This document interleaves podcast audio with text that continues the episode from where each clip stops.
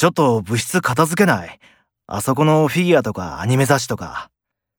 え？ー、このままでいいじゃん。こないだ、ゆりえに真顔で片付けろって言われてさ、今だって楽器が場所取ってるし。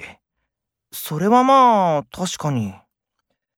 ゆりえから、言っとくけどうちはアニメ同好会じゃないからってビシッと言われたよ。